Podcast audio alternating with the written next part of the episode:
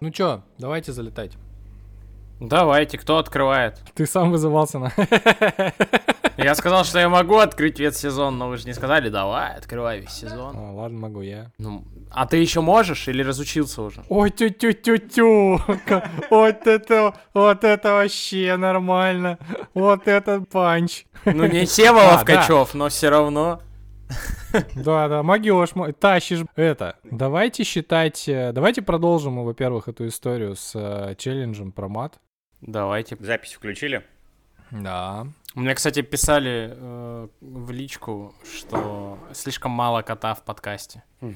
Нужно более... М, Да, что кот кот куда-то Да он привык просто. Это да. Балабанов, говори. Давай. Аудитория ждет. Ну, короче, потом что-нибудь скажет, стесняется. Ладно. Балабанов, мы... Мы, да, мы... Всем привет. Он отойдет на безопасное расстояние. Всем привет. Всем привет. Как будто я сорт-переводчик кота. А, Привет, кожаные ублюдки. Короче, привет всем. Легко просто и подкаст э, в эфире.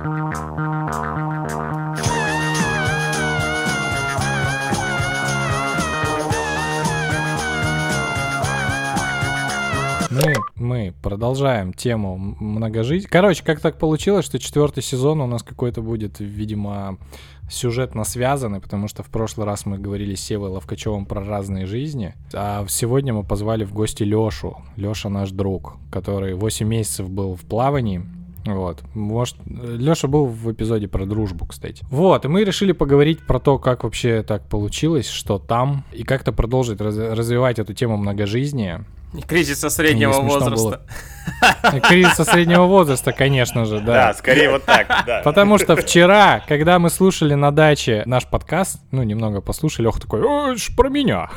Это ж вот, это ж моя история про меня. В эфире легко просто и подкаст. У нас в гостях Леша Уржумцев, а, и золотое трио, как золотое трио. А есть серебряное, Серега?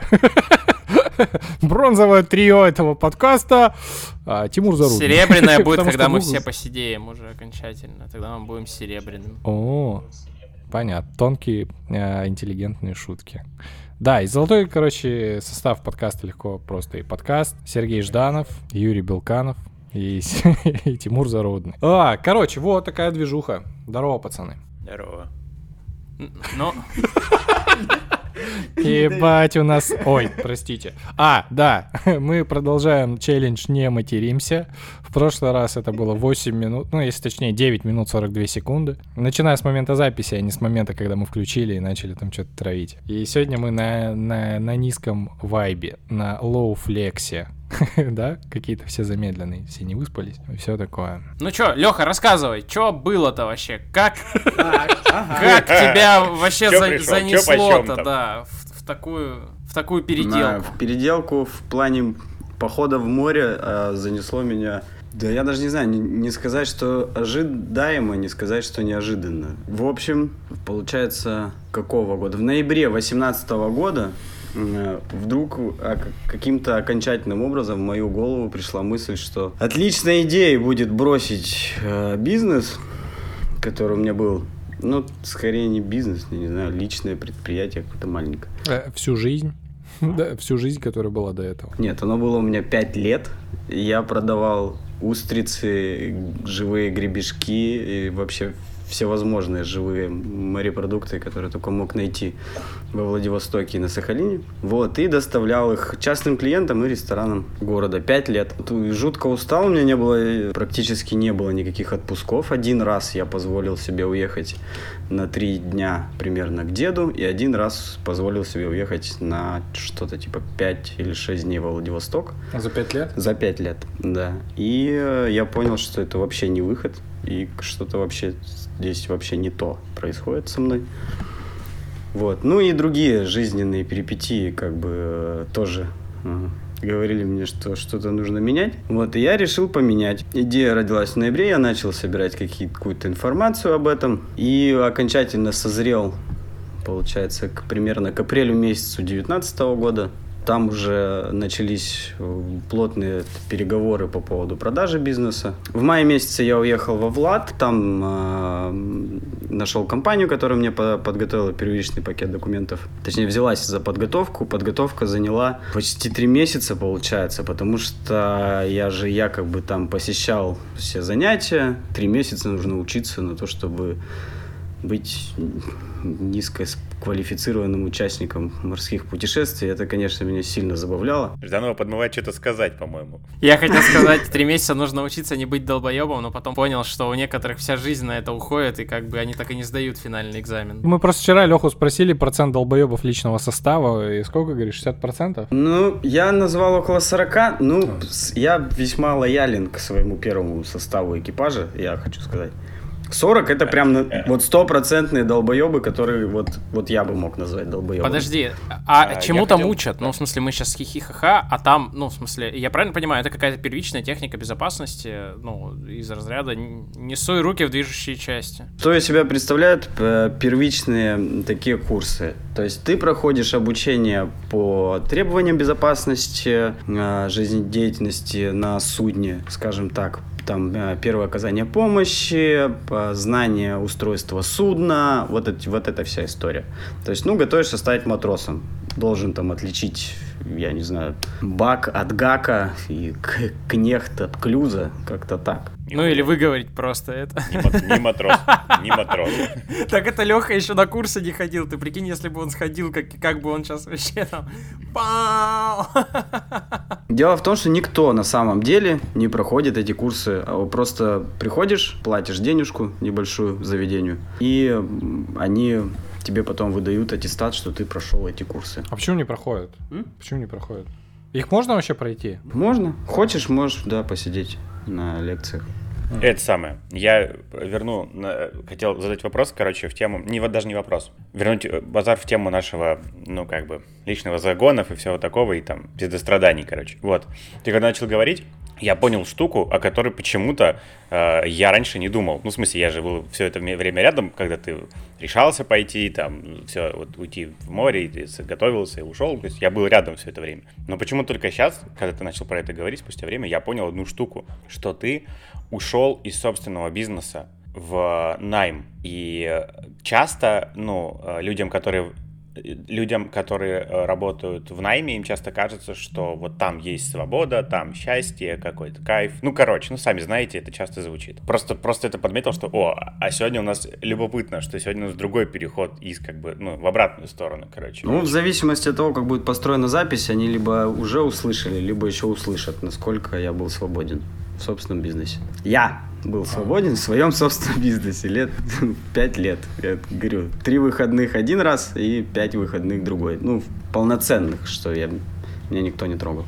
А так, ну, я Нет, мог... нет, нет, ну зато ты, как бы у тебя нет начальника, что там еще говорят, э, что ты как бы делаешь свое дело и все такое. Почему для тебя собственный бизнес не стал э, делом? э, Давай, вот это интересно. Смотри, э, просто меня, не, меня, не, ну, меня нередко спрашивают знакомые, типа, вот я хочу начать, но я боюсь, там, ну, вот эта вся штука начинается. Ну, я так понял, что для тебя в какой-то момент это стало не твоим. Почему? Ну, как бы, что для тебя было тем маркером, что ты такой, блин, это не мое. Ну, вот по, вот по каким таким, как бы, с чем ты не готов был мириться? Что есть в бизнесе, э, с чем ты не готов был мириться? Ну, Скажем так, пять лет у меня ушло на то, чтобы понять, что это изначально было не моим. У меня как, до, до момента ухода в море я особо жил так без подготовки, из разряда, что так, что-то у нас предыдущий семейный бизнес как-то подзагибается, где я там был типа инженером, там на нескольких проектах, их несколько проектов вел. А так, ну как бы, ну найм, найм, найм. Т- Просто в семейной фирме. Вот. И потом при- пришло предложение, что-то типа, давай-ка что-то ты как бы сам свое такое это организуешь дополнительно. Ну, то есть нам нужна, типа, разветвленная сеть доходов. Ну, окей. И я начал, не думая вообще. Просто начал начал. Вот мы выделили там какое-то мизерное количество денег, но казалось, что их достаточно много, это где-то около 400 тысяч. И все, я, я начал. Я даже не разбирался насчет того, что готов я, не готов вообще. Стоит ли мне заняться своим делом, хочу ли я. Это просто подвернулось, обстоятельства подвернулись так, что у меня была в рабочей почта, почта чувака, который занимался этими морепродуктами на Сахалине. Я созвонился, мы встретились э, во Владивостоке и, и все, и поехали. Я вообще не думал. И просто залетел с ноги, так скажем. Не, ну ты иногда вообще не знаешь. Ну, ты... Ну, да, есть, как бы... есть реальный стереотип, типа, не надо работать на дядю, хочу работать на себя. И когда подворачивается такая возможность, ну почему бы не попробовать? Просто в процессе... И часто наоборот, да, и часто Ты в процессе понимаешь, что слишком большая степень неопределенности, с которой тебе сложно мириться. И оказывается, что ценность работы в найме там... Ты же на самом деле в, в море пошел не просто с балды, ты работал в этом, в тайге на вахтенным методом, и ты говорил же, что... Да, конкретно подход к работе, вот именно про море, что я хочу сказать. Вот это был обдуманный поступок.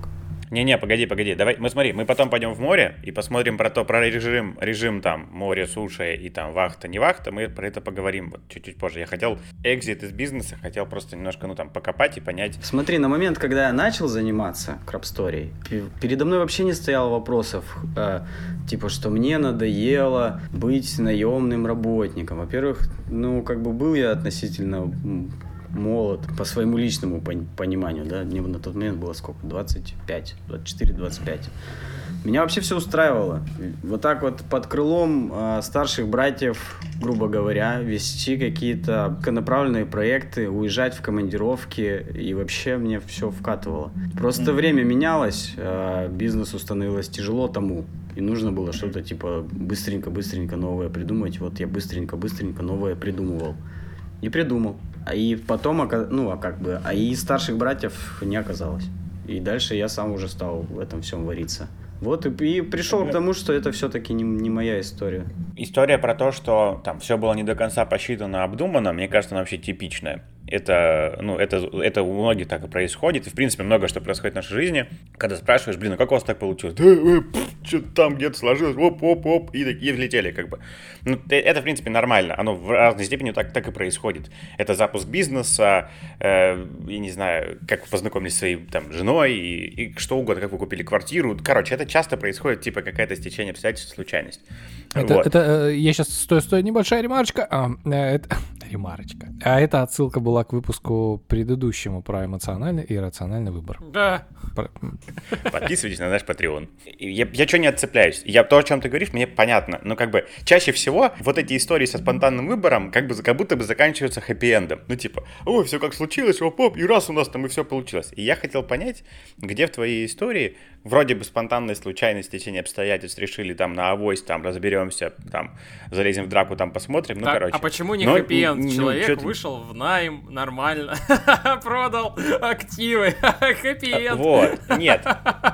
Я понимаю, про, я еще раз, я говорю ровно про то, что в итоге выбор быть предпринимателем оказался типа как будто бы ну не твоим неверным ну каким-то вот таким да что ты как бы мучился в итоге. Еще раз я провожу черту ровно на день когда ты продал бизнес. И вот до этого момента. Я, я еще раз про море дальше поговорим. Я тебя как понял. То есть эм, э, вопрос в том почему я вообще решился на продажу бизнеса. Ну, в плане того, что и ухода в найм, да? Ну, смотри, э, все то не все. Серега чисто наемный. У меня работник. был предприниматель. он был предприниматель. Все. Тогда все понимают, что предприниматель один на один с, э, встречается как, ну, там, с государством, с контрагентами, с конкурентами и т.д. То есть э, это вот зона ответственности предпринимателя. Ну, такая в целом, если большая. То есть ты что-то начинаешь какое-то дело, в нем ты сначала что-то какие-то рутинные процессы налаживаешь, потом какие-то э, конструктивные э, взаимодействия внутри, да, и в цел... а потом в целом, ну что, там у тебя есть там технический какой-нибудь директор, потом есть какие-то куча, как, не куча, а там даже два исполнителя, то есть все, оно как бы едет, колесо. А ты уже занимаешься типа поддержкой жизнедеятельности компании и стратегическим таким каким-то стратегическими раздумываниями насчет того, куда это все поедет. Вот конкретно на вот эти стратегические раздумывания у меня и не было энергии. И вообще я как бы, я понял, что это, мне это тяжело. Мне, меня, меня Ну, это не цепляет. И в, в рутине мне было прекрасно. Вот в этом все дело. Но на нее вся энергия уходила.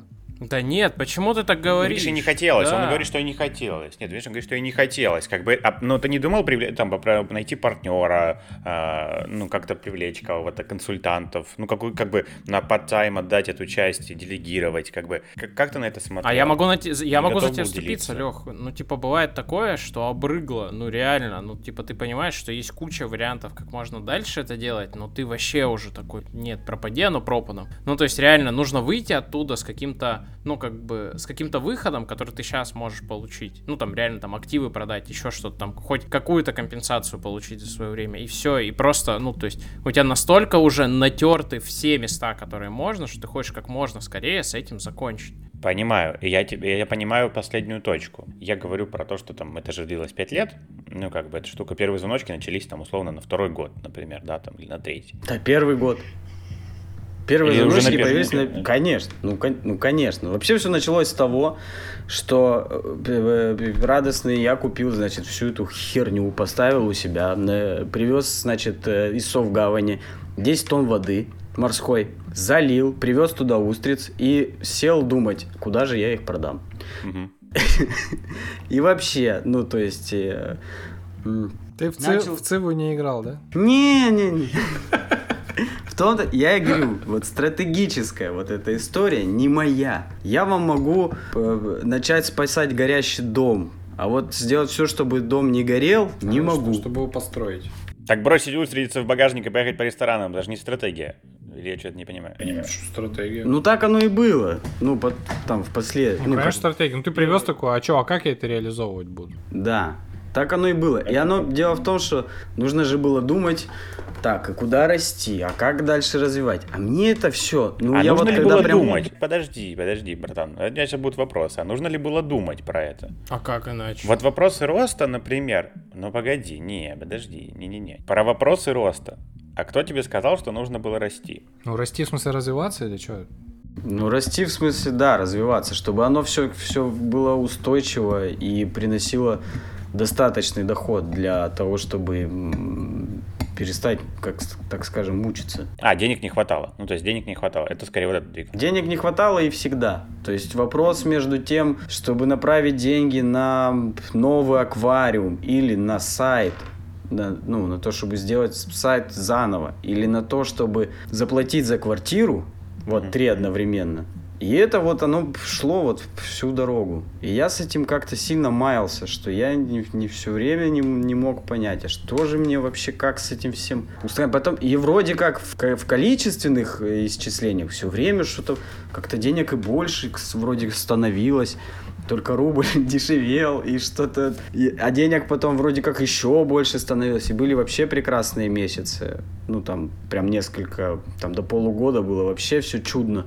А потом опять какие-то вот эти стагнации. И если бизнесмена вот от по сути своей это все заводит, вся эта история. В конечном итоге вы все приходите к тому, что какие-то кризисные ситуации дают толчок на то, чтобы я там развернулся. Понятно, проходя через там через низ параболы, ты начинаешь идти наверх в плане эмоциональном, да, и те- тебе же, ты же все равно смотришь куда-то вдаль. А я вдаль не смотрел. Я смотрел в стену со своим логотипом и думал, блядь, вот я вписался, и а как вот выписаться мне вот из этого?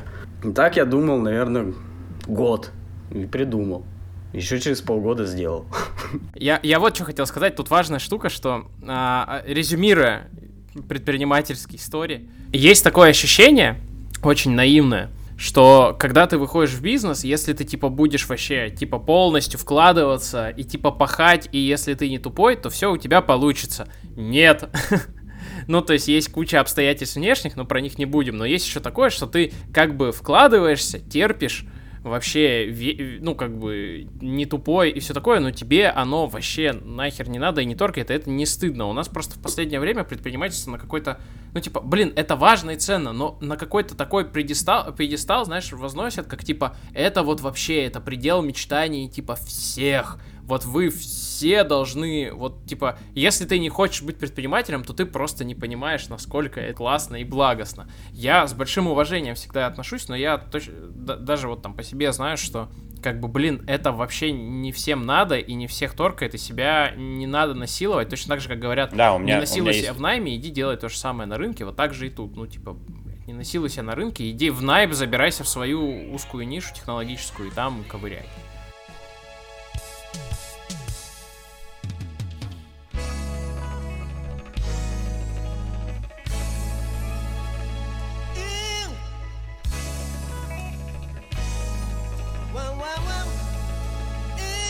Кто-то подсказал, а типа, а что бы в моряне походить вообще? Это был какой-то, по-моему, 2012 год какой-то такой. Это, короче, а возвращаясь к фразам, сказанным в проброс. Да, фразы, сказанные в проброс. Может, человек себя и узнает. Что бы вообще в моряне походить, как бы жизнь посмотреть, ну что-то такое.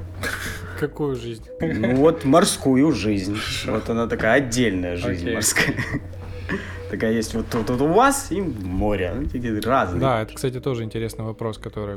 И что? Ну и потом это все как-то залегло туда глубоко, и там лежало, не трогало меня. И потом, видимо, когда критические моменты начали наставать уже совсем, то есть все долбилось изнутри, говорилось, что братуха, это вообще все не твое, и ты как-то вот типа из последних сил все это тянешь э, на себе, а зачем тянешь, не понимаешь. Хрена в 29 лет, там в 30, типа, тянуть жизнь, ну это бред вообще полнейший. Жить надо, ну типа, весело и, и хорошо. Потому что, потому что, типа, страдать, ну это какое-то время можно страдать, ну, типа, я же не страдать родился. Тут есть люди, которые могут с тобой поспорить, но... Я два слова вставлю про весело жить. Я я когда страдаю над каким-нибудь макетом очередным, я вспоминаю слова Димы Барбанеля, он говорит, верстать надо весело. И я как-то все время такой как-то вот выдыхаю в этот момент, такой думаю, ну, типа так, если все, если все, тягость и грустно, надо просто закрыть и пойти подождать и зарядиться как-то. Вот, это тоже при- прикольно, блин. У нас в работе абсолютно другой подход, прямо противоположный. Если ты на чем-то страдаешь, то тебе говорят, ты просто забывал страдать до этого, и сейчас ты вырабатываешь свою недельную норму страданий. Это обязательно нужно делать. Вот, все, у нас как бы такой девиз, не забывайте, блядь, страдать. Вот, поэтому ты как бы относишься к этому как не то что, как, как вообще как к центру всей своей работы и деятельности, вот, то есть если как бы пронесло, то ты знаешь, что дальше где-то тебя это догонит. Не, ну если догонит в моменте, то пожалуйста, а если как бы постоянно, ну как нельзя же... Да, ну конечно, я шучу же, да. И почему-то работа в море показалась мне каким-то таким лихим выходом вообще из ситуации, Объясню. До бизнеса я участвовал в проектах, где я ездил на там, длительное время, где-то около там, на, на месяц, там где-то там где-то на три недели я уезжал в тайгу работать, допустим, на строительстве нефтепровода. Там я занимался рентгенографией сварных соединений. Проходит проходит ли оно проверку или не проходит. То есть это конкретный неразрушающий контроль. И, вот. О, я оттуда cool story помню, как этот, как э, в тайге мужики сварили, пришли тигры, один убежал по трубе, а второй нет. Там, не, да, да, оставалась последняя э, смена сварщиков. С двух сторон реки подведен нефтепровод уже выстроен, и наваривается то, та часть, которая будет заходить под реку. И это делается зимой. И вот э, оставалось, как, как, как-то эта смена оставалась, как-то там уже почти все вахтовки разъехались, или одна вахтовка уехала, должна была за ними приехать чуть попозже. Вот, в общем, они доваривали. Пришла тигрица, и один успел залезть в трубу, второй не успел, как бы, и все. И посидел там, натурально посидел, потому что она мало того, что он слышал, там в трубе отличная слышимость вообще внешне, ну, того, что происходит извне, еще и таким эхом жутким АДС. Я почему говорю, я там в трубе тусовался. был, был у меня опыт. А, я запускал этот аппарат рентгеновский вручную и убегал. Вот. И вот этот бедняга-сварщик, другой, он а, просидел там ночь, она мало того, что того доела, еще и ходила вокруг этой трубы, она чуяла же, что там еще есть добавка. Вот, и не уходила, пока вот вахтовки не приехали с экскаваторами. Они сначала тоже как бы ни- ничего не видели. Тигрицу-то они не видели. Вот, а последствия, да. Вот, бы- вот такие моменты бывают вот на вахтах. И такой, интересно, пойду э, в море. Хочу подобного. А я недавно на Фейсбуке просто видел рекламу типа туризм на Дальнем Востоке. И мне кажется, нужно такую тоже сделать подборку.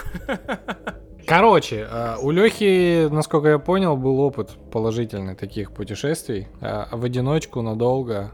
А тут еще, ну, в смысле, как бы нейроночка твоя такая. Там прикольно, там понятно, там не как в вашем бизнесе. М, В моря хотел давно. Пойду в моря. Да, и такой, погнали! Э, Р, а рациональность. Такая, чё бы не сходить? А тебя смущало вообще, ты, ну, ты, мы сейчас, наверное, затронем вот эту тему того, что мы здесь как бы хипстера и живем в своем каком-то мане-мерке, таком уютном. Ты знал, куда ты, ну, в смысле, что тебе придется общаться с людьми из другого вообще э, культурного времени, слоя, как это правильно назвать? Я понял. А, Из других С другими людьми. Ну, тут Серега, ну, Э, Так вот, ты, наверное, не, не понимаешь, с какими людьми я ездил на вот эти вахты. Да, come on, я работал э, всю, э, весь, все студенчество, кроме последнего курса, я работал летом на стройках. Ну, я знаю, что это за люди. Ну, в смысле, просто, когда ты на стройке, тебе как бы, и ты живешь на втором Хабаровске, ты такой, ну, типа, вообще даже об этом не думаешь, если честно. Но когда ты уже, там, тебе 30 лет, и ты такой, у меня есть сформированные ценности и убеждения о мире, я проверяю все фильмы, которые смотрю, проходят ли они тест Бехдель, ну, то есть, э, вот это. Я условно говорю. Ну, то есть у тебя все равно есть к 30 годам набор каких-то ценностей. Ты такой, пойду э, к ним, ну, к этим людям. Они, они хорошие, понятно, что, ну, Они, они вообще прекрасные эти люди. И, во-первых же, смотри, я... Они не слушают подкаст, не переживайте. чего. А, Я, кстати, хотел вступиться перед вашей публикой за того Жору, на которого, ну, я сам этот... э, наверное, Про прутик? да. Про прутик? Про прутик, да. Потому что ты его как-то в последних каких-то, по предпоследнем, что ли, подкасте или каком там, что упомянул. Да, они вообще нормальные чуваки. это Серега упомянул. Офигенные чуваки, вот да, я тоже, ник- кстати, никто не я себе записал, я сейчас в свою вот эту заметочку написал в кавычечках вот эту твою фразу, чтобы вернуться к этому. Кто, к я? этому твоему тезису, Тимур. Да, да, да, про люди другого культуры. Это охуенные люди. От того, что, типа, от того, что-. От того, что они не знают про тесты Бегдель и как бы Ломоносова с Достоевским как бы вращают, это не значит, что они какие-то плохие. В этом же... Я ну, же не про есть- это. Я же вообще не про это. У меня посыл не в этом. Вопрос-то не в этом был изначально. Я, я же не говорю, что они плохие. Я к тому, что здесь вопрос был к Да, Лехе. блядь, ну может быть просто неинтересно вместе, ну и все. Причем всякие не такие, ну типа просто неинтересно, ну как бы. Да, Вот- вот и всё. Ну, бля. Ладно, сейчас Ну, Леха. нет общих интересов, ну я даже, я просто про это, ну как бы типа, ну я по себе это знаю, ну Вот, есть, там, Юра, да, я про то, что Юра сейчас говорит. Просто нет общих Ну, интересов. как ну, как, просто, как ну, как я- завязочки я- найти? Ну, у меня, да, то есть у меня есть там, не знаю, у меня есть там Карифан, вот, ну, ну, мы очень близко дружим, но у него есть там пацаны, короче, из деревни, ну там. Ну, я как бы с ними там собираюсь, там, мы побухаем, там, пиво попьем, ну, нормально вроде все. Ну, как Пацаны-то бы, ну, типа, душевные, на 8 да. месяцев плавания, ну, типа, блядь, ну, что делать? Ну, как бы, камон вообще, ну. Как вы культурно... кор- Короче, объединяя Я- все это, как, Я- как не, происходил... по- подожди, подожди, по- позволь. Я просто про что? Когда я говорю, что это просто другие люди, но это же это просто другие люди. Вот в жизни как бы так происходит, что мы можем выбирать, с кем мы общаемся, а там вот как, как бы карта легла, вот с теми ты и находишься э, в замкнутом пространстве. 40% и всё. из Ну, то есть- которых долбоебы по самым легким подсчетам. Да ты посчитай, сколько, блин, в городе, в котором ты живешь, и в доме, в котором ты живешь, долбоебов. Ты тоже, я думаю... Бы- Робеспьер говорил, что как раз-таки надо спрашивать простаков. Вот именно в их головах зиждется э, общественное мнение, истина и воля народа. И в этом есть правда.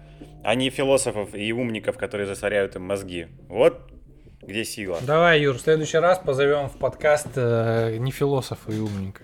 Давай. Как, ну, то есть ты знал вообще, что там другие, ну, И знал, если что- вообще эти другие люди, о Нет, которых нет, нет, Тимур э, говорит с да, придыханием, камон, что это ты, блин, привязался не к тому, другие. что я имел в виду. Как происходил культурный коннект? В этом был вопрос. О чем вы говорили? О жизни? А, а, сука, как, ка- э, смотри, а, объясню. О каждой жизни каждого вот отдельного чувака. То есть он, там ты проводишь друг с другом довольно много времени и никуда не торопишься в плане диалогов. Смотри, отпадает надобность обсуждать новые фильмы, обсуждать новые книги. И вообще твой подход, э, я не знаю, к, к новому виду терапии. Потому что как бы там это все нахер не нужно. Там надо работать как лось. И если ты не работаешь как лось, то ты как бы получишь в жбан и начнешь работать как лось. Ну, либо тебя спишут.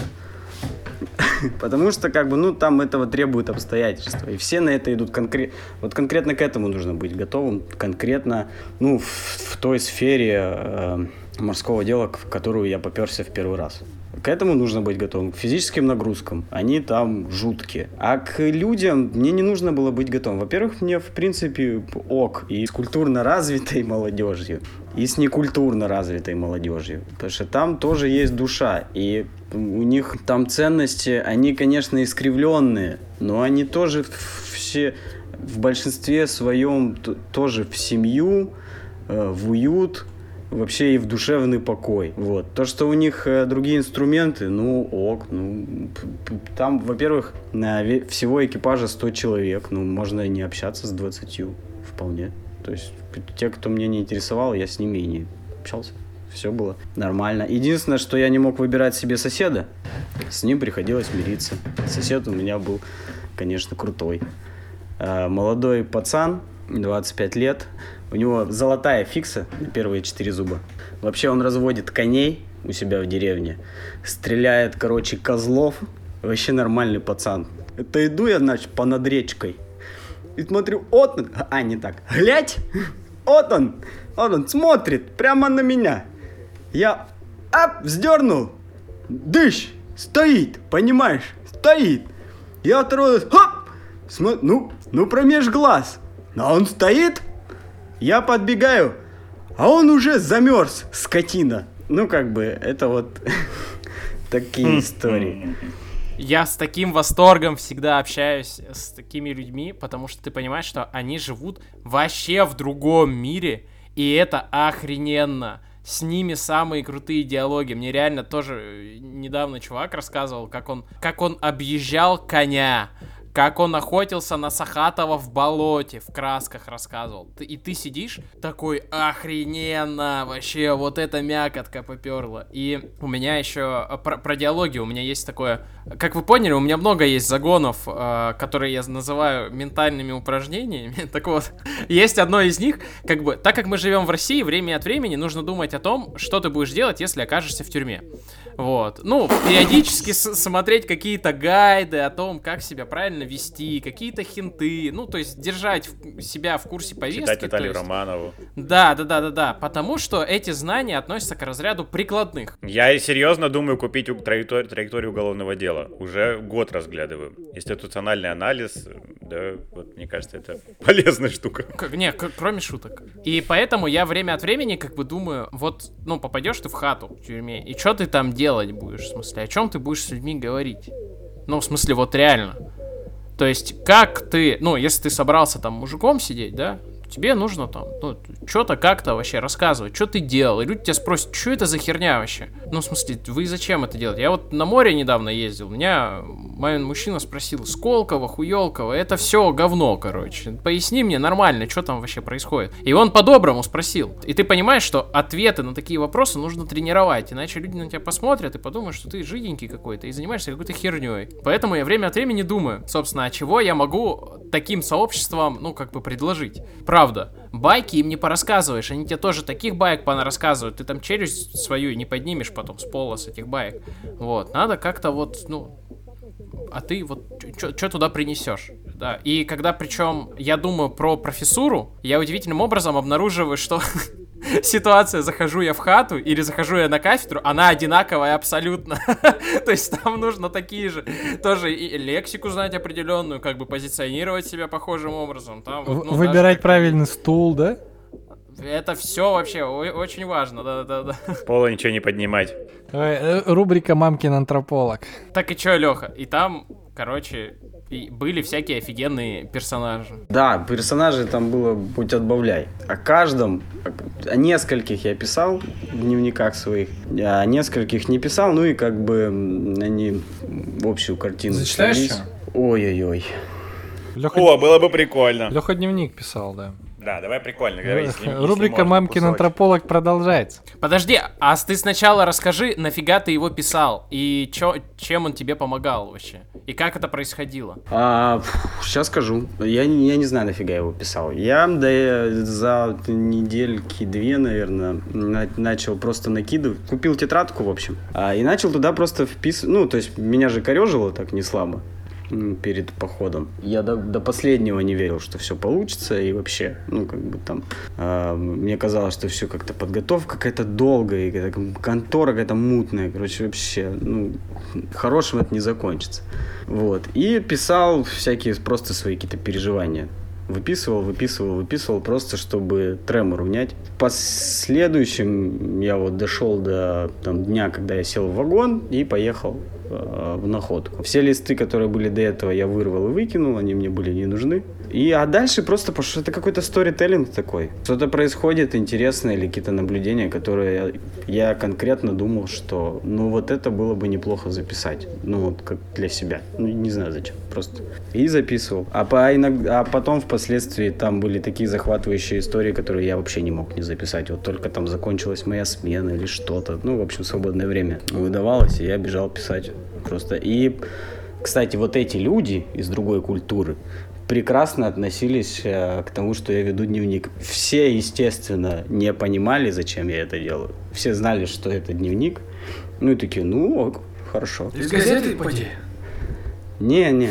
Вообще, там, кстати, вот эта вот история про принятие и не, не, не пытаться не пытаться оценивать. Они просто такие, ну ладно, висит тебе надо. Ну вот у меня, да, просто, Сереж, ты когда говорил там про хату, не хату, я просто иногда встречаюсь, ну, с э, пацанами такими, ну, мы общаемся, и я понимаю, что, ну, мы разные, типа, я какой-то там фрик с другой планеты, реально. Но они реально на меня смотрят такие, ну, блядь, понятно, ну, типа, этот, интеллигент условный, ну, как это. Главное, чтобы Людского придерживался, чтобы человек был нормальный.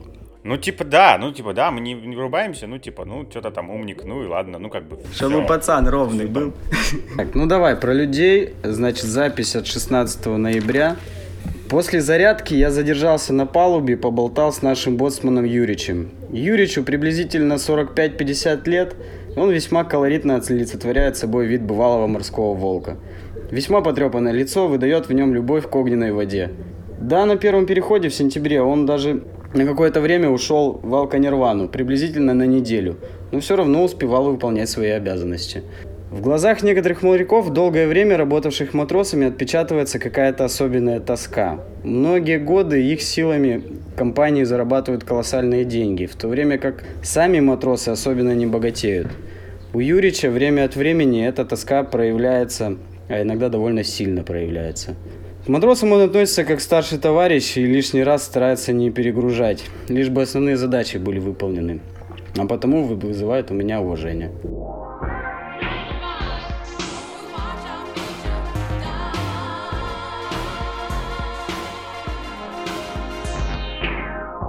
Че, бухает там народ или нет? Или сухой закон? А, там сухой закон, а народ бухает, а иногда бухает так, что просто мама не горюй.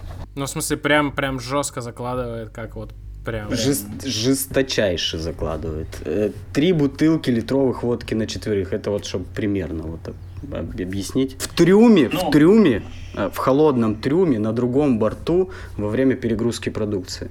А почему это происходит? Это, ну, это зависимость, прям алкоголизм, или это перегрузка психологическая, или это способ вот унять там боль душевную, или еще что-то? Мне, мне всегда реально было, ну, или это способ просто расслабиться там чисто физически. Я, то есть, я встречался с людьми, которые работают на физической работе, когда ты пони... ну, то есть, когда ты понимаешь, что, ну, как бы ты вообще, ты как вол устал, и тебе у тебя голова болит от того, что у тебя все тело уже не работает очень давно, а тебе нужно еще полвагона разгрузить, и ты просто пьешь, чтобы как бы, чтобы не думать вообще об этом, чтобы на каком-то автомате делать. Вот зачем, почему там люди это делают? Смотри, во-первых, объясню, наверное, про физические нагрузки. У меня были эти ощущения, которые ты конкретно перечислил. ничего мне не понадобилось, вообще мне ничего не понадобилось, чтобы а, благополучно про них забыть через... А, усну, уснул, проснулся, и все. Ну ты физкультурник. Ну ты типа... Э, да я думал, что я физкультурник. Не-не, я... Не-не, погодите, я сейчас... Еще когда зашел, тебе сказали, а, физкультурник. Спортсмен. Я не про это. Я, в смысле, не про физическую подготовку, а про отношение к физической штуке. Я понимаю, что такие нагрузки могут быть сложны, но ты такой, типа, а ничего, такой, ать, ать, ать, ать, ать, и все, потому что мозг настроен на это. Не был мой мозг настроен на эти нагрузки, я тебе а, еще раз окей. объясняю. Я думал, что я выношу длительные серьезные физические нагрузки. Ни хера. 8 часов дубасить а, вот эти прессованную рыбу, это, блин, тяжелее всего, чё, что я только не делал в жизни. Что значит дубасить? Ну, вы, вы, вот то, то, что я вытаскивал из морозильных шкафов, э, брикеты с рыбой, а они еще в таких алюминиевых рамках. Общий вес примерно получается такого брикета где-то 10 килограмм. Я что должен сделать? Э, есть морозильный шкаф, и на полках вот лежат эти брикеты. Я должен их всех вытащить вручную. 100, 129 штук в одном шкафу. 5 шкафов в ряду. Примерно 18 э, шкафов за смену получалось при серьезных нагрузках, и, а в среднем где-то 15-16. А ты их вытаскивал и что? И бросал на ленту. Дальше а. они по ленту, по ленте, по конвейеру ехали на пресс. И там прессовывалась именно рыба из рамок. Рамки ехали дальше обратно. Там в них за за закладывалась рыба. Они опять шли в морозильный шкаф. И вот зацикленная вот эта история. Вот. После первых смен руки я значит, согнуть не мог. А, после того, как я просыпался, руки я согнуть не мог. А, и шел просто на следующую смену, и так из смены в смену. И через э, неделю... Через полгода я адаптировался. Нет, через неделю... А там уже на берег пора. Через неделю я полностью привык на, до того, ну, это перестало напрягать мою центральную нервную систему. То есть просто ты идешь, просто работаешь, дальше у тебя хихоньки, хахоньки. У меня было на пароходе именно от обратного, от людей я шел, что мне все такие, ты что-то все время улыбаешься, что, типа, охерел, что ли? Не забывай страдать, да. Че веселого? Я говорю, а что плохого? Или там, что, Леха, напря... э, там, типа, расслабился? Я говорю, да я и не напрягался. Они такие, ха-ха-ха, и все. И дальше поехали дубасить. Нормально все. И про вот именно про то, что водкой глушить физические нагрузки, это не так... Люди думают, что им это помогает, на самом деле делают только хуже. Ну, конечно. Ну, в смысле... Понятно, что, конечно, но это конкретно, ну вот в рейсе видно было, что человек именно там терял деньги из-за этого. Да, блин, элементарно с похмелья сложно работать. С похмелья невозможно работать. Я не представляю, как они работали с похмельем. Вот я просто по почему спрашиваю. Если сухой закон, это привязано по-любому к бабкам. Там вырубить же надо еще где-то где-то схоронить, это же не 3-4 ящика, да, которые ты там на дачу можешь привезти. Это, в смысле, это целая операция вообще, как, как этот алкоголь там, типа, достать, выпить. Типа, один ты там не заочкуешься, там не будешь. Это надо пипец как хотеть. Чего и зачем, вот мне интересно. По-любому же народ еще, еще и, и ганджу дул, да? Или нет? Скажу, конкретно в этом рейсе что-то особо, ну, там не было замечено видимо, любителей не особо. А ну, про другие рейсы мне рассказывали, да, там двигались там весь рейс на этой теме. И говорят, а да не, наоборот, вообще нормально, типа не одупляешься и прям в трюме фигачишь всю смену. Кидаешь и кидаешь. Такие, так, такие рейсы вместо Рамштайна, наверное, ставят это Боба Марли. Да они вообще ничего не ставят. Ну, это, э, нет, э, ставят, э, сейчас скажу, э, что-то типа легкого вот этого хаоса такого, ту-ту-ту-ту, чтобы вот двигаться нормально. Оп, мешочек с рыбой приехал, 22 кило, кину в этот угол, о, еще один приехал, через 3 секунды, кину его в другой. Если случайно мы это не вырежем, э, легко просто и подкаст официально против э, наркотиков и всего такого. Че, чувствовал себя биороботом, когда я кидал э, какой-нибудь сороковой брикет с рыбой, думал про автоматизацию и высокие технологии и прочее. Конкретно на этом пароходе нет. Я понимал, что здесь она невозможна. Ну, просто как бы технически. Вообще, да, я... Ну, как, если конкретно заморачиваться и думать про автоматизацию, и понимать, что типа, ну блин, мой это же труд может заменить машины, что вообще я здесь делаю, нахрена, то нахер бы я тогда поперся в это море. Ну, типа, ребята, ну серьезно, что, я не пошел туда для того, чтобы думать, как бы лучше пароход работал без меня. Не, не про конкретный этот пароход. Ну, вообще, вот, вот э, это просто сейчас, смотри, я почему спрашиваю, это типа супер популярная повестка, как бы, но про нее рассуждают всякие высоколобые чуваки в пиджаках на государственных форумах или совещаниях в основном. И мне всегда дико интересно, типа, а, а чё вот про это, чё, таксисты думают про там про автоматизированные, да-да-да, про, про Uber и автоматизированный транспорт? Чё чуваки, которые руками разгружают там по 150 брикетов, там 10 килограммов, думают про автоматизацию, там роботов и прочее, прочее, прочее. Понятно, что, ну, как бы, какие переживания, да, по этому поводу вообще? Ну, то есть, например, что а вот прикинь, как бы, ну, чисто там технически, возможно, вот, ну, меня там заменить роботом, да, но прикинь, насколько, типа, там, компания на мне сейчас зарабатывает деньги, что им проще, там, мне платить по моим меркам неплохие деньги. Типа, я дешевле, чем робот. Я вроде получаю так, что мне нравится, у компании есть своя выгода, и как бы и чё? Ну, технически, технически сейчас так оно и есть. Я не, я не знаю ни об одном пароходе, на котором бы не было хотя бы в плане рыболовных хотя бы там около там 50 членов экипажа. Среди них обязательно есть вот те ребята, которые вручную вытаскивают эту рыбу из шкафов и просто докидывают ее на эту ленту. Не придумано еще э, таких технических средств. Я думаю, что это просто очень большие вливания денежные на разработку подобных проектов. И здесь же, я не знаю, мне сложно судить, как как, как, в, как в автоматическом режиме пароход бы определял, что рыба не того размера, прошла. То есть вот э, то, что, то, что фактически люди. Да, слушай, это стандартные машиностроительные задачи. Вопрос-то не технический. Ты же не инженер. Вопрос в твоих переживаниях. Ты чувствовал себя роботом или нет? И что ты по этому поводу, ну, как бы ощущал вообще? Как тебе? Или тебе вообще просто похер было на все это, от новостей ты был далек и через месяц забыл о том, что вообще существует вся эта тема? Во-первых, я забыл, что существует вся эта тема где-то неделю через две.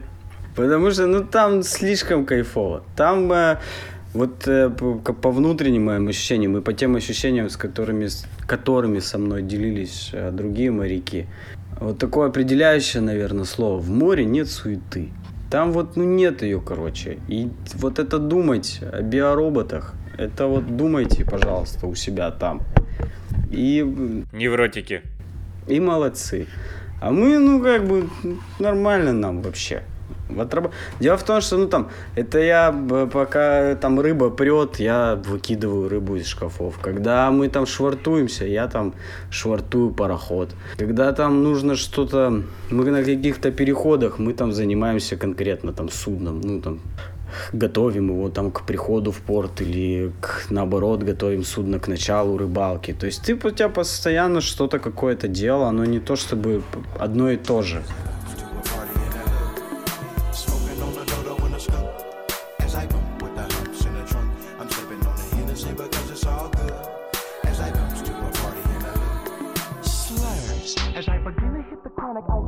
Все-таки, почему было не пойти в найм на суше?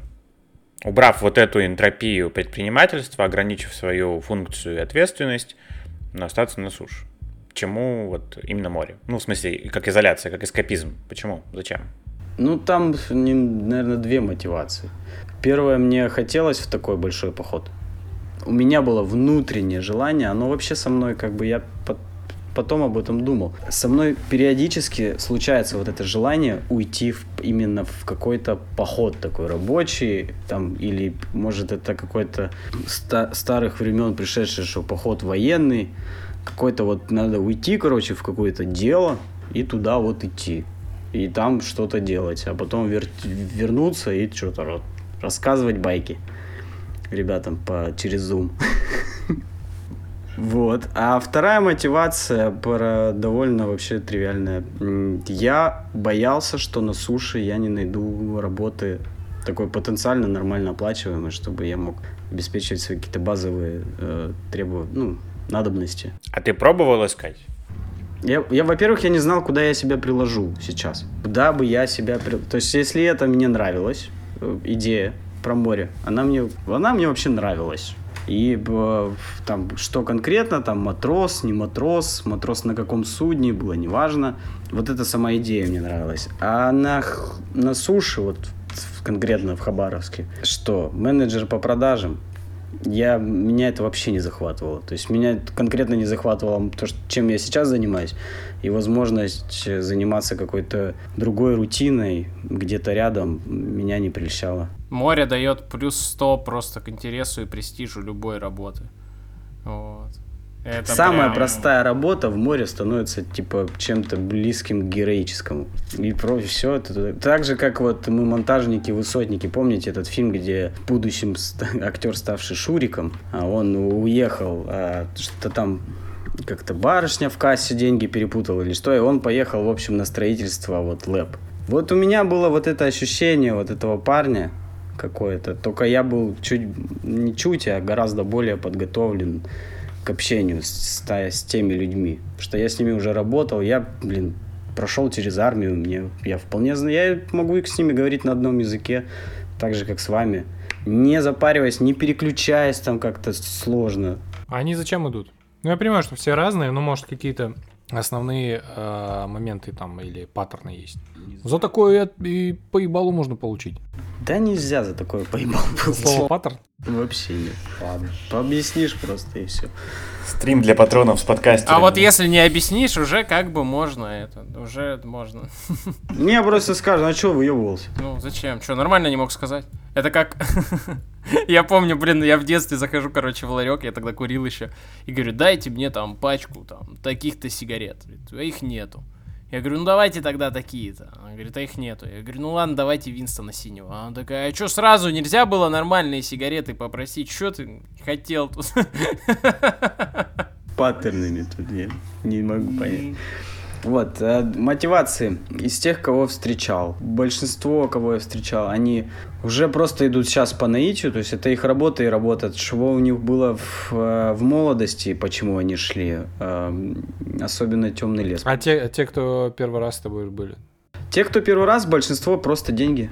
Да, деньги это в большинстве своем, подавляющем большинстве, это жители Приморья, те, кто не знают, э, что бы они... Ну, ну, примерно такая же история. Что бы они могли делать на суше, чтобы это давало им какой-то адекватный заработок, и вот идут. Таких вот э, романтически настроенных э, идиотов, как я, я не встретил ни одного. Ну, это же для этого... Удив, удивлял, удивлял я, можно сказать, вообще большинство. Э, для этого же нужно быть вот э, как-то культурно э, находиться немного в другом. Да не слушай, ну там же там же есть э, бы, то есть со, со мной были, допустим, молодые студенты, у них вполне так вполне прогрессивная молодежь. Ты рассказывал, там был чувак, который с игровым ноутбуком приехал, короче, по три часа в день рубал. Когда успевал? Он вместо сна, что ли, рубал? Да, вместо сна. Рубал. Слушай, Охренеть. ну, то, что он приехал с игровым ноутбуком, вообще не сделало его каким-то продвинутым э, чуваком. Просто залипал он на игры.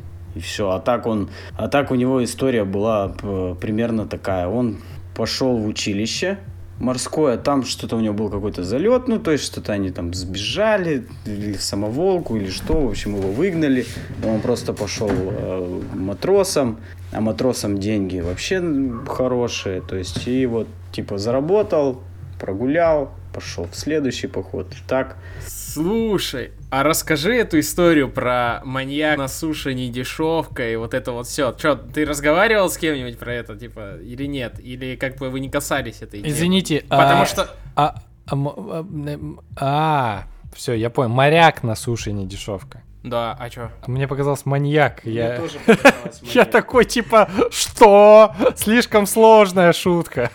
Моряк. Это в Приморье просто вообще, это и, и это настолько легендарная присказка. То есть, во-первых, вся находка стоит на этом. Просто, ну, то есть, надо понимать, что такое находка. Это город, который вот стоит вокруг этой фразы вообще весь. Потому что там, мне кажется, почти все трудоспособное население ходит, либо ходит в моря, либо обслуживает людей, которые вернулись с морей, как бы. Ну, плюс Владивосток, вот эта вот вся эстетика и романтика и прочее. И тут, конечно, все вот эти там кабаки и прочее, они, конечно, тоже вокруг этого работают. А как вот как, как в море к этому относится? А, по-разному относится. Во-первых, сейчас мы уже уже живем немножко. Это все романтические истории примерно из прошлых лет. Ну, там, не, не сказать, что из прошлого века, но вот из прошлых лет. Во-первых, сейчас часть, э, часть мужиков, которые уходят в море, их зарплатная карточка у жены. Какой-то мне дешевка. Он приходит, и не факт, что у него там тысяч сто еще есть вообще. Но вот, то есть он разворачивается, и в следующий ремонт, и в следующий рейс пошел, э, значит, не глядя. Вот, пока жена там делает ремонт, там так далее, там детям сапоги, там, да вы что не могли за три тысячи купить, я не Вот, пытается там с зарплатной карты себе быстренько-быстренько перекинуть десяточку, заныкать там, чтобы, короче, сигареты, водки купить. Вот, на рейсе, в рейсе или на берегу. Ну, то есть, житейские такие истории, житейские парни там разгул, вот такое разгульного отношения э, к деньгам, я, ну вот у людей на сегодняшний день уже скорее нет. Денег меньше стало? Или, или почему? Или, или зарплатные карточки? Зарплатные карточки, мотивации другие. Молодые приходят просто, кто-то уже купил одну квартиру и зарабатывают уже на вторую, чтобы сдавать. Кто-то зарабатывает на первую квартиру. То есть у молодежи это такая история. Они посмотрели на вот эти стоимость ипотек, на зарплаты, извини меня, работников в магазине, пошел, 4 года отмахал, как проклятый, купил квартиру. А, допустим, если мы говорим о партизанске или так далее, то это и за рейс можно заработать. За рейс можно, да. А что там, что, почему так дорого? М? Почему так дорого рейсы оплачиваются? Это квартиры в партизанске столько А, стоят. квартиры. Квартиры в партизанске, они там, допустим, от 800 до полутора миллионов. Я понял, я понял, да. Я... И, пожалуйста.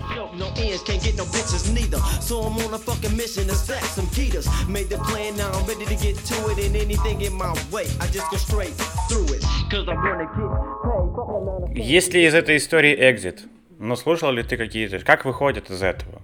Не становится ли это, ну, как бы некой, некой ловушкой, что там хорошо, там нет тревог, там нет лишних, ну, сомнений, ты типа работаешь, вернулся, а здесь опять эта энтропия сраная, опять эти новые фильмы, новые книги выходят, и прочая всякая, ну, условно, штука происходит, нужно много о чем думать, и хочется уйти обратно. Есть ли выход? Как выходят из этого? Мне кажется, просто это, это же отраслевая, ну, как бы, это, это профессиональная, условно, там, деформация, давайте назвать это так. То есть выход из этой профессии штука, мне кажется, очень болезненная и тяжелая. И я думаю, что она как-то исследуется. Ну, я думаю, что она исследуется. Ну, хотя бы не, наверняка а, она как-то исследуется, но мы, к сожалению, не подготовились. Но я что-нибудь а, поищу. Были ли какие-то разговоры, Леха? Ну вот были ли разговоры с мужиками? Кто-то, ну, сейчас осознает, что, как бы, смотри, я все равно буду топить за эскапизм, и что это, скорее всего, штука, э, ну, некое бегство, да, это не оценочная штука, это не хорошо, не плохо. Ну, то есть так это способ, это способ справиться с там, тревогами, которые тебя окружают. Все. Э, это один из э, способов. И как бы мы с тобой про это говорили, что ты, ну, я, ну, как бы ты говоришь, да, я это понимаю. Ну, типа, я, я это осознаю, но я уже вроде как бы на эту тему подсел. Все, типа, я уже там, я туда уже сходил. Ну, как бы, как бы обсуждается ли это? Ну, хотя бы как-то. Ну, то есть народ дает, как бы, себе отчет, что происходит или нет? Юр, мне кажется, тут штука в том, что это не деформация в большинстве случаев. Это как бы, это то, почему люди туда идут. У меня дядька, типа, с детства мечтал уйти в лес. Реально, вот бабушка говорит, он там лет в 8 или в 10 пришел, говорит, я в лес хочу. У меня брат такой, его хлебом не корми, дай куда-нибудь вон запереться, чтобы подальше от всего. Люди в дальнобойщики идут поэтому, а не то, что они пошли в дальнобойщики, и там вот как бы вот такой у них стиль жизни. Есть люди, которые кайфуют от дороги, от леса, от моря, да, которым вот надо, чтобы их не, не то, что они от чего-то бегут, у них вот, ну, как бы вот такая вот жизнь, такой лайфстайл, и они ищут себе дело, в котором они могут, ну, как бы так жить. Вот у меня есть э, коллега, он говорит, я в детстве хотел работу, на которой я смогу много книжек читать, и меня за это как бы не будут ругать. Он директор э, библиотеки сейчас, очень рад. Вот он так стал директором библиотеки, вот. И мне кажется, что в такие профессии люди идут именно из-за того, что это для них предпочтительный способ жизни. Сейчас, может, Леха поправит. А, я могу только подтвердить. Во-первых, э, бегут, наверное, не от чего-то, а к чему-то. Э, вот как, как раз и бегут к спокойствию, к, к, к понятной работе, к понятному делу. Вот. И, ну, еще плюс вот эти э, визуальные награды. Е- есть куча эпитетов, да, море оно бесконечное, море оно прекрасное, море оно вообще, то есть океан, мы там растворяемся. Но вот тот океан, который ты видишь с берега, он вообще не тот, который, э, который ты видишь изнутри. Вот находясь там, примерно там за 50, за 60 миль туда в море, это вообще какая-то другая история. Там вообще море себя ведет как-то по-другому. Вообще наблюдение за этой. Вот просто тихо какое-то движение воды и ветра, оно вот может оставить, смотреть на себя, вот все, все вот свободное время вот у меня, которое было, допустим, некоторые дни, я все тратил на то, чтобы просто молча смотреть вот туда. Точно лучше я себя не чувствовал, были, было, наверное, было в моей жизни рядом, ну вот то, что можно поставить на ту же ступень. Но это вот одна, одно из, одно из таких наивысших точек наслаждения. И, конечно, это является некой ловушкой, потому что я прихожу сюда, и мой взгляд все время упирается в объекты, мешая мне смотреть на вообще в горизонт. Да, про это Фазиль Искандер писал. Писатель, э, мой любимый советский, он жил в горах. Когда приехал в Москву поступать э, в институт, он писал, что ну, настолько все плоско, не непривычно, что даже болела спина, то есть ему хотелось сесть и опереться о что-нибудь большое, высокое. Ну, то есть, ну, такое восприятие, да. Блин, это, это реально... Я вот летом в Сибирь ездил, и я охренел, ты едешь по дороге, а там ровное все. Это как так? Я в жизни такого не видел. Я ехал и такой, типа... Ровно! И такие, вот дурачок вообще. Вот. И я, кстати, очень сильно понимаю, о чем Леха говорит про горизонт. Я когда плавал в Японию, я тоже люто залипал на палубе. Это одно... Это, наверное, даже более сильное впечатление было, чем вообще вся Япония. Там сидишь и прям... Вот есть, да, место силы. Вот, вот типа море, это прям... Вот там место силы, хотя ты постоянно как бы куда-то куда передвигаешься.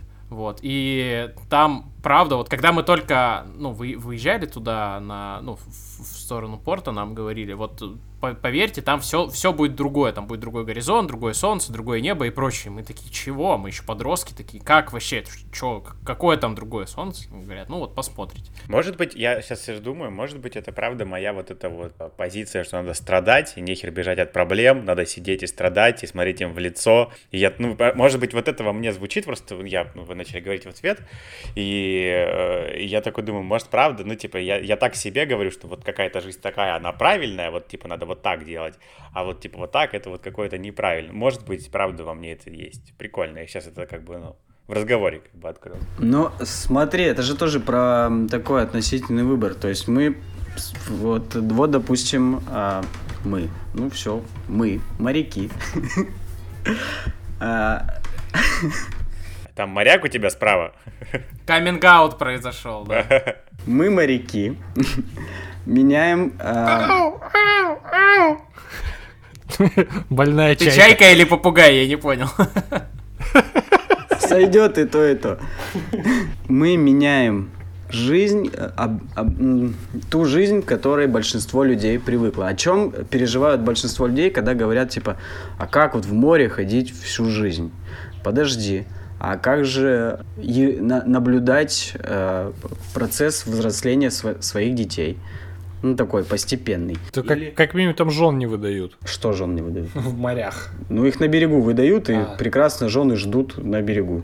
Прекрасно там э, растят этих детей, ты приходишь и видишь этих, пожалуйста. То есть семейные там в море полно семейных людей. Кто-то даже есть там случаи, что дети выросли, уже следить за ними не нужно, они там учатся или работают, и они вдвоем пошли в моря. То есть сначала ходил один моряк, и вот они потом пошли с семьей. То есть дополнительный заработок, пожалуйста. То есть женщин в море берут. Они там живут прекрасно.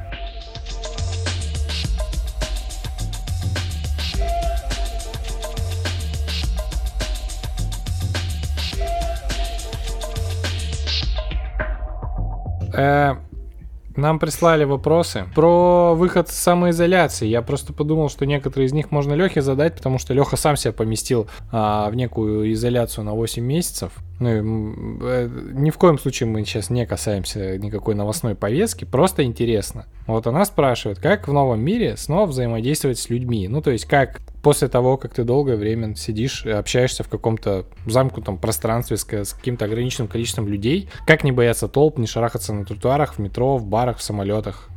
То есть, как социализироваться? У тебя есть вообще такие вопросы возникали, или ты такой, типа, это нормально? Если говорить конкретно обо мне, я заострял свое внимание на том, как я себя буду вообще чувствовать в городе, не буду ли я шарахаться люд...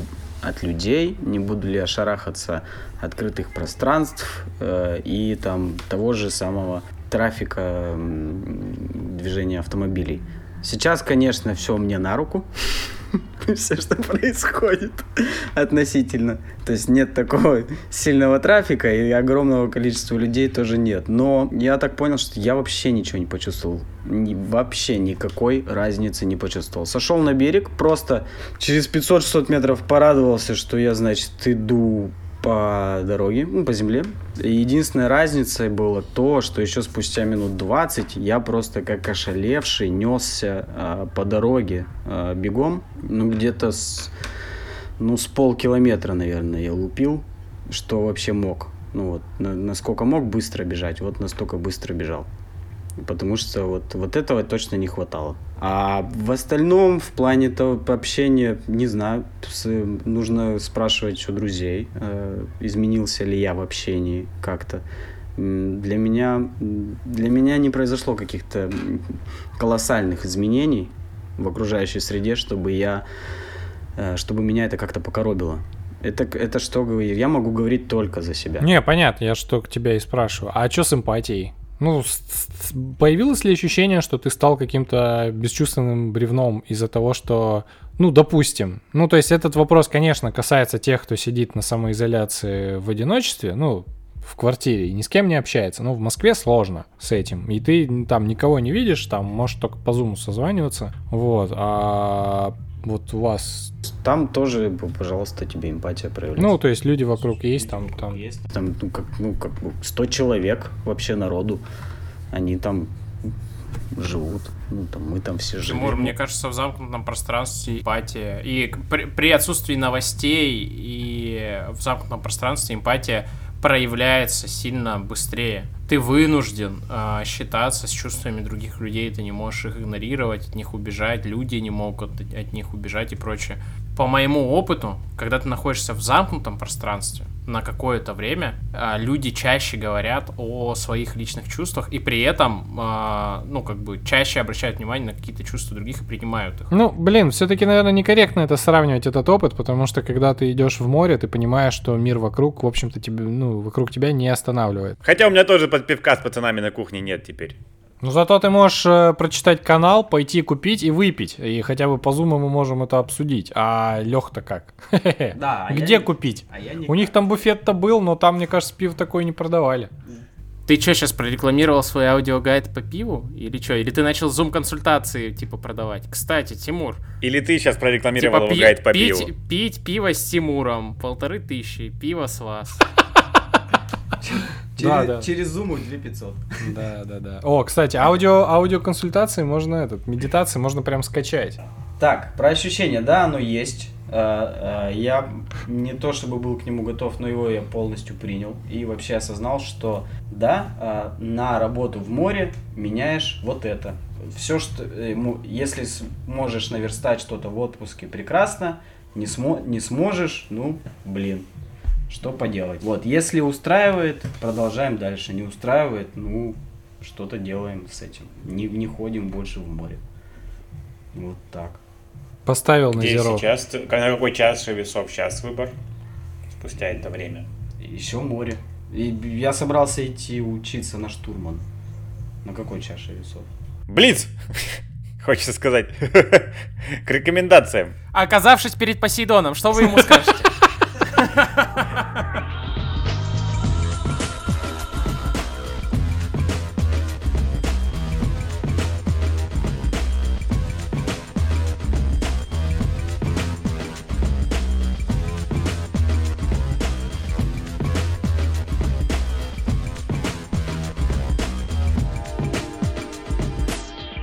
Чё, рекомендации? Я буду... э, я не... Может быть, и была эта книга, но бог с ним. Сегодня она, мне кажется, будет в тему про волю э, к свободе, э, про, э, про море. Это книга «Один в океане» Славы Курилова.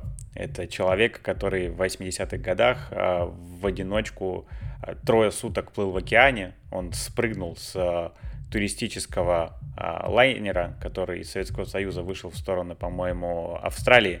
И он заранее все просчитал, и в какой момент нужно спрыгнуть, э, в какой момент ночью, какой ночи нужно спрыгнуть, когда он будет проходить максимально близко, по-моему, к Индонезии, где-то там. И он долго готовился к этому, э, ну, к этому, к этому прыжку и вообще к тому, чтобы плыть. И вот он три, э, трое суток плыл, просто плыл без остановки, и он описывает э, вот этот процесс, как, как он плыл, когда ты понимаешь, что на третьи сутки уже начались конкретные галлюцинации в, ну, уже все, уже, вот «Жизнь Пи», если смотрели, это похожая штука немножко, только такая с визуальной картинкой, вот, когда там на небе рисовались все эти красоты, вот. А, прекрасная книга.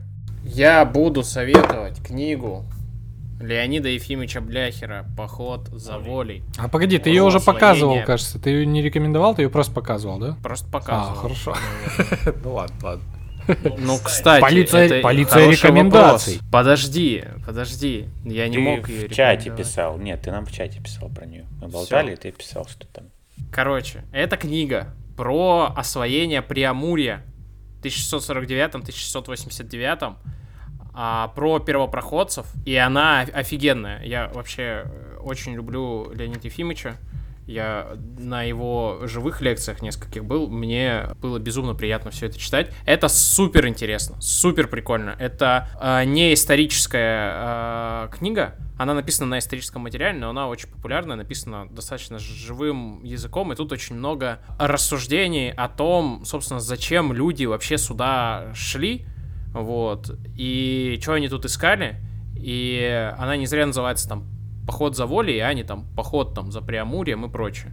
Вот. А, офигительная э, книга, она издавалась на Ридеро, есть электронная и бумажная версия, ссылочка будет где-то в описании. Я под огромным впечатлением от всего этого, ну, но на этом, наверное, свою рекомендацию закончу. Леха, давай, что у тебя там? Так, Чё я, принес? коне- я уже во второй раз не готовился к рекомендациям, потому что всегда, да, не на рекомендациях фокусируюсь я, когда вас слушаю. Вот, но э, я по... Это конкретно я. А, Но я, наверное, порекомендую книгу Альфреда Лансинга «Лидерство во льдах». Ту, которую мне порекомендовал Юра перед уходом в море. Я ее успел скачать и прочитал именно там, во время одного из штормов, который нас накрывал. Я прочитал книгу, и это было непередаваемое ощущение. Нифига ты выбрал, конечно, среду для чтения книги, где корабль Офигеть, во льдах да. затерло. Не во, не во льдах, не во льдах. Это еще мы просто штормовали. Мы ходили во льдах после этого. А, это другие разные ощущения. Во льдах мне было гораздо спокойней.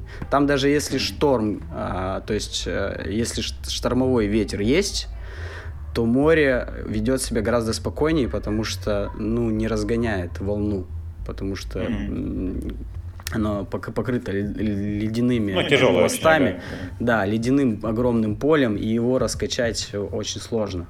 Но там немножко другие воздействия, тяжелые удары такие в борт, мощные. Но не, но вот, кстати, о мощных ударах э, тяжелых льдин в борт, это вот как раз эта книга «Лидерство во льдах», Антарктическая Одиссея Шеклтона, она написана, это про Эрнеста Шеклтона, а, покорителя Антарктиды. У него был я так понимаю, успешный поход определенный туда, в Антарктиду. И, под- по- по- по-моему, в числе ну, команды, не, не сам он вел. А потом вот он сам повел свою команду. И вот что у них из этого вышло, и э, как, как они потом из всей этой ситуации вышли, эта книга. И она меня очень сильно впечатлила. И от вот этой внутренней силе людей, и о том, как можно, я не знаю, не то что справляться с ситуацией, в которую ты попал, а вообще о тех людях, которые справляются с теми ситуациями, которые нам кажутся какими-то невероятными и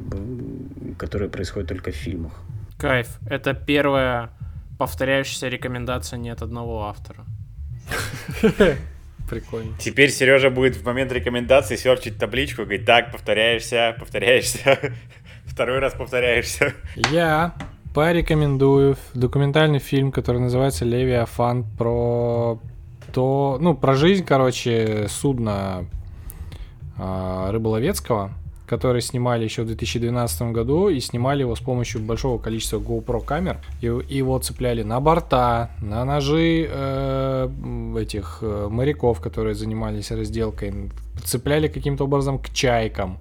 А, короче, очень странный фильм, который длится полтора часа, там куча воды, кровищи э, вот этой всей морской природы под э, выпуклой линзой э, рыбьего глаза вот этих GoPro.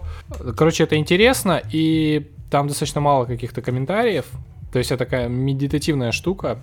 Классно будет посмотреть. Ну, то есть, как, хоть как-то, хоть как-то приблизиться к вот к этому опыту, который там есть. Из пива. А, в очередной раз амбассадорим московскую, пиво, подмосковную пивоварню чаще. Double IPA натюрморт. Мне кажется, лучшие IPA в этом году. И Стаут Иерофант. Ссылочки на пиво в пивном канале. Ну что, э, Леха, давай, зачитай нам еще что-нибудь. Музыкальное сопровождение. Давай что-то пожестче. 16 января. 3.47. Отметка времени, заставившая меня взлететь с постели. Дыхание сбито, сознание спутано, волосы сбиты в огромный колтун. Я не стригся 4 месяца. Через 3 минуты нужно быть на мостике. Я был через 5. Ворвавшись, понял, все хорошо, я не опоздал.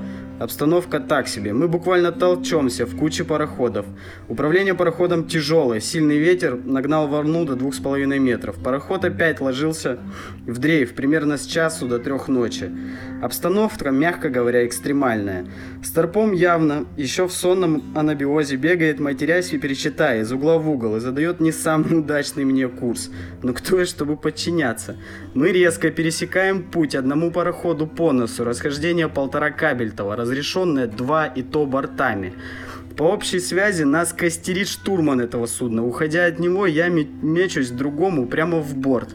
Успевая повернуть, бледнею в попытках не раскачать посудину. Ребятам в цеху очень несладко работать. Ведь у нас и так крен порядка 10 градусов. Все ходят по диагонали. Как утром оказалось, этот ад нам зафищал капитан, решивший, что пойти на забег в точку постановки трала нужно в скоплении флота, чтобы прописать себе дорогу для тролления. С нашей-то машиной, перегревающейся от поворота с тралом на 15 градусов и удара волны в бак, мы, конечно, не стали так делать, убежали немного в сторону от этой адской рыболовной ярмарки и тихонечко побрели на северо-восток для захода. Старпом, конечно, получил нагоняя за это через 4 часа, когда капитан проснулся. Мы явно от этого не расстроились.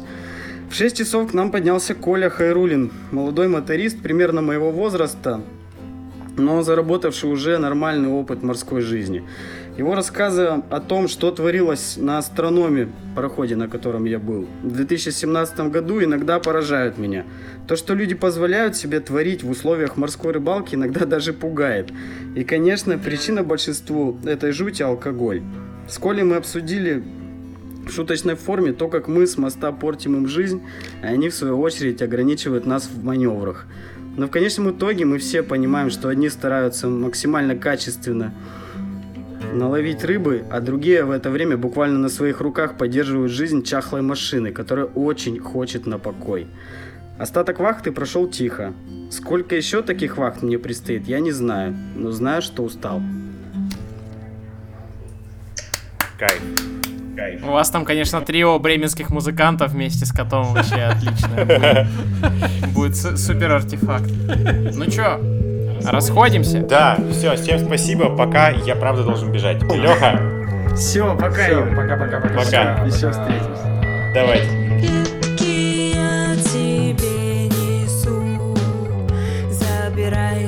все сразу